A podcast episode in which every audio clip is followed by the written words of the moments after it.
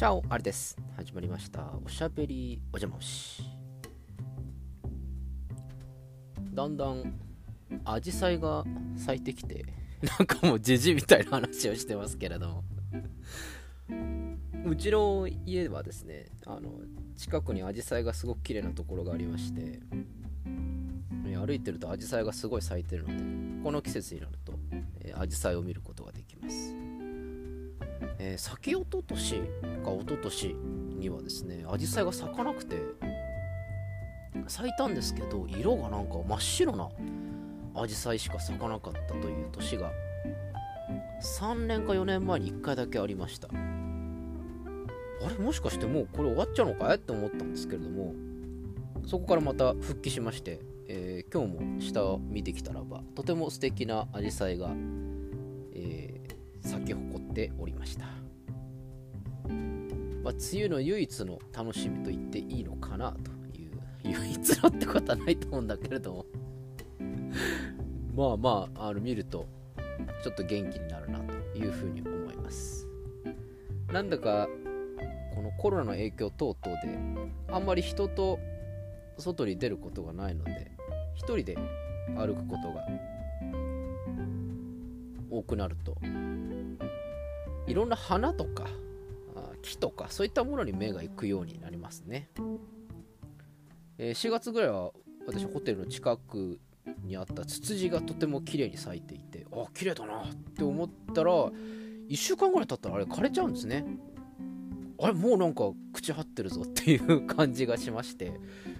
ああなんか人の人生みたいだなっていうのをそこに感じた思いがあります。え1週間で枯れちゃうんだっけ？って思いました。子供の頃なんかツツジなんかずっと咲いててなんか1ヶ月間ぐらい咲いてたようなあ勝手なイメージがあったんですけれどもそんなことはないんですね。あれ1週間ぐらいで枯れちゃうみたいで年を取ると時間が経つのが早く感じるのかそれとも子供の頃は長く感じていたからなのかわからないんですけれども、え、ツツジを見ることで自分の老いを感じ始める31歳あり独身です。えー、この前私の知り合いに、えー、お子さんが生まれましてあおめでとうってねまあまあお祝いをいくつかいくつかっていうか、まあ、いくらか包んだんですけど、まあ、そのお返しということで、えー、カタログっていうんですか？あのみたいのが家に昨日届きまして見てました。ただあれ何ですかね？まあその何ですか？ピンポイントであこれ欲しいなって思うものないじゃないですか。そんなに。そんなにですよそんなに。あのまあ何かな。バスタオル？とか。うんなんだろうな。みたいな。そんな感じですよね。でもあれなんか無駄にこう変なもん送られるよりあのカタログでお返しをしてくれる方が全然いいなというふうに思います。今結婚式とかの引き出物の中にもたまに入ってたりしますよね。カタログ関連のやつ。あとは、えー、通夜葬式等々そういったものでも昔は海苔とお茶というのが相場だった気がするんですけれども今は結構カタログ関連が多いなというので、えー、祝儀不祝儀のお返しにはカタログというのが流行ってんだなというふうにまあまあ身では感じてはいたんですけれどもそういう潮流になりつつあるというふうに思う今日この頃でございます。えー、そんな中私は別にカタログでまあ別に何でもいいやと思って、えー、まあまあじゃあ好きなのやってよというふうに、まあ、うちのばあさんに、えー、あげたところ昨日からずっと見ております。1個しか選べないんだぞ1個しかっていうふうに最初に俺が言ったからかもしれないんですけれども、えー、ずっと選んでおります。なんか赤いペンとか持ってなんかいろいろメモし始めながら、カタログに穴が開くんじゃないかっていうくらい真剣にですね、えー、あの200ページぐらいあるやあの写真をこう見て「いやこれじゃないのよね」とかなんか一人でなんか喋りながら あの楽しそうにやっているのでああよかったなと思います。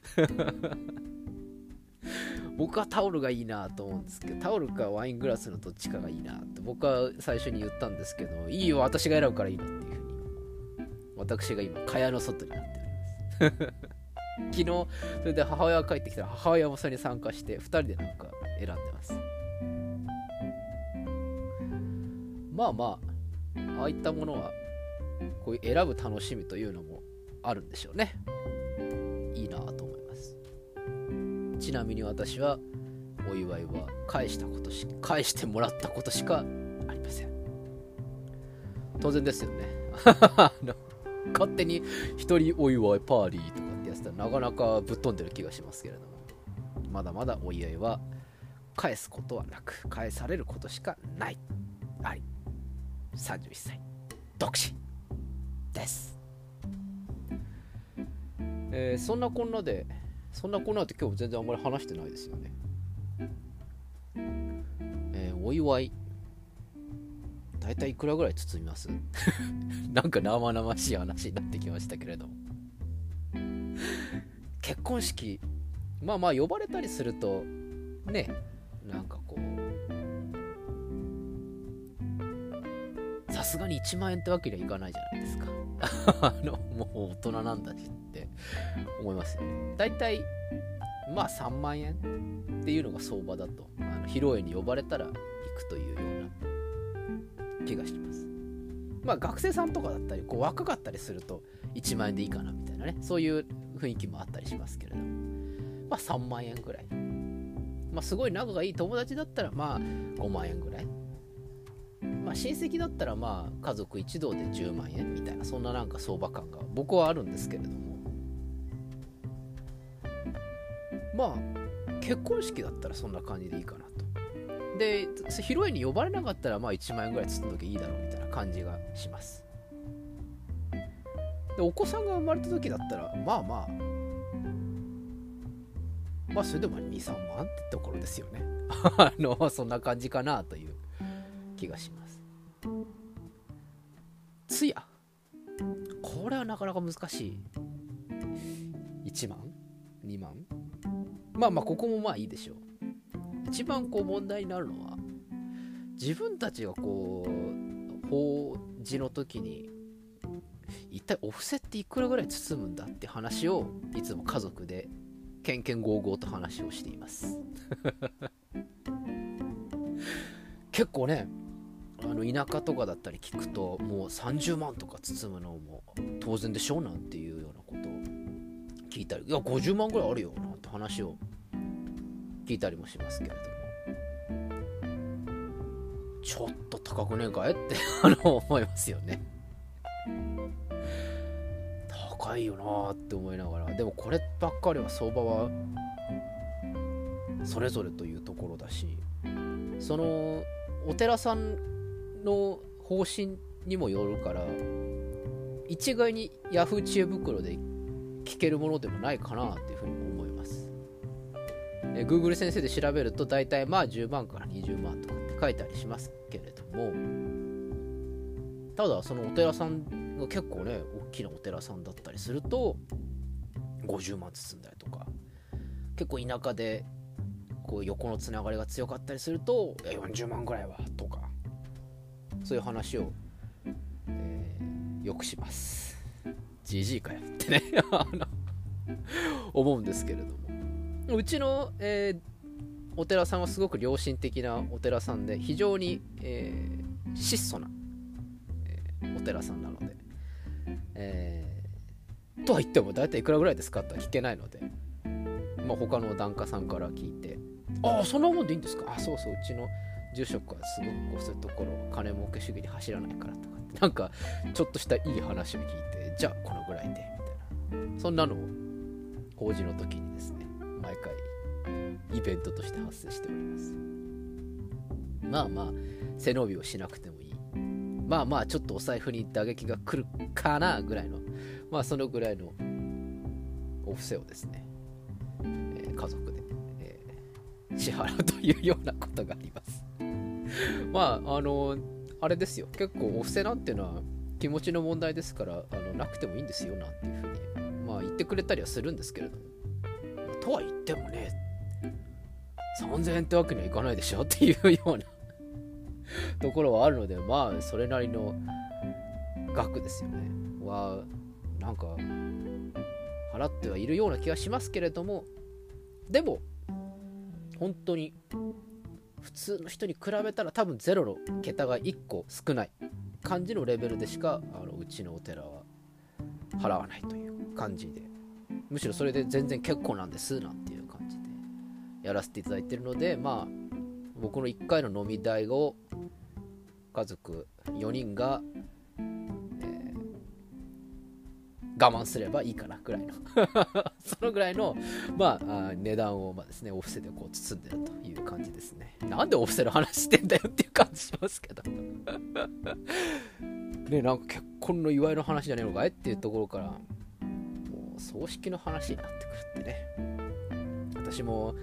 かれこれいろんな周りが結婚したりお子さんが生まれたりして、えー、お祝いは結構あげている方です。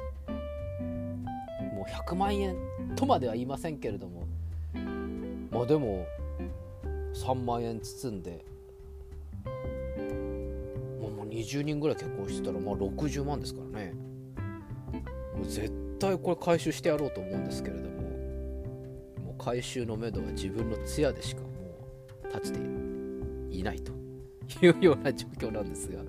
でも待てよと。これいつもジョークで言ってるんですよ。これもう絶対回収してやるからな、もう通夜で絶対回収してやるからなっていうふうに思うんですけれども。待てよと。これ俺独り身だったら僕一人っ子なんで兄弟いないんですよ。なんで僕一人で死んだら多分孤独死しちゃうと思うんですね。なので孤独死したらばまず見つけてくれる人がいないじゃないかと。まあでもそこら辺は、まあ、梅か詩人のどっちかにちょっとお願いしようかなっていうふうに思うんですけれども。待てよと。通夜で回収しようにもその通夜をやってくれる人がいないじゃないかと。いうふうに最近感じております、えー、通夜を開いてくれないと、まあ、埋葬ぐらいはちょっと主人公梅にお,、ま、あのお願いしてもらって仮装ぐらいはしてもらってあの財産全部あげるからっていうね あの感じで やりまして。お通夜と葬式やってくれる人いねえな。というのも一番気になっているところでありかつ、えー、果たして通夜をやったら誰が来るんだ いうようなところにも思いを馳せている今日この頃でございます。えー、なので最近はちょっと結婚式のお祝いはですね昔は「ああ通夜で回収するからいいよ」っていう風にこうちょっとおちゃらけてて喋っていたんですが最近はもう通夜さえも開けないんじゃないかというような気がしてきてちょっとお祝いをあげるのに抵抗がある31歳あり独身でございます。皆さんもお祝いはあげますか？結構自分のご家庭があったりするとそんな簡単にひょいひょいとあのお祝いで1万だ2万だ3万だってあげにくいですよね。私などは本当に独身貴族と。貴族とまでは言いませんけれどもまあ独身平民なのでまあお祝い事ぐらいはいいかって思うんですけれどもやはりご家庭があったりするとちょっと待ってよって話になりますよね。まあまあただ祝儀不祝儀でケチると後々いいことがないというのが我が家の家訓なので。まあそこら辺はまあちょっと武士は食わねと高用事と別に武士じゃないんですけれども平民なんですが、えー、そういったところではあまりケチらないで、えー、祝ってやろうそれから忍んでやろうというように我が家はいつも考えております。なんで結構友達からもですね友達じゃないな知り合いだな 知り合いからもですね、えー、結婚式とか呼ばれたりとかして、えー、包んだり結構するのであれこんなに頂いていいの？なんつって後々言われたことがございます。おじゃあいらないんだったら返してって あの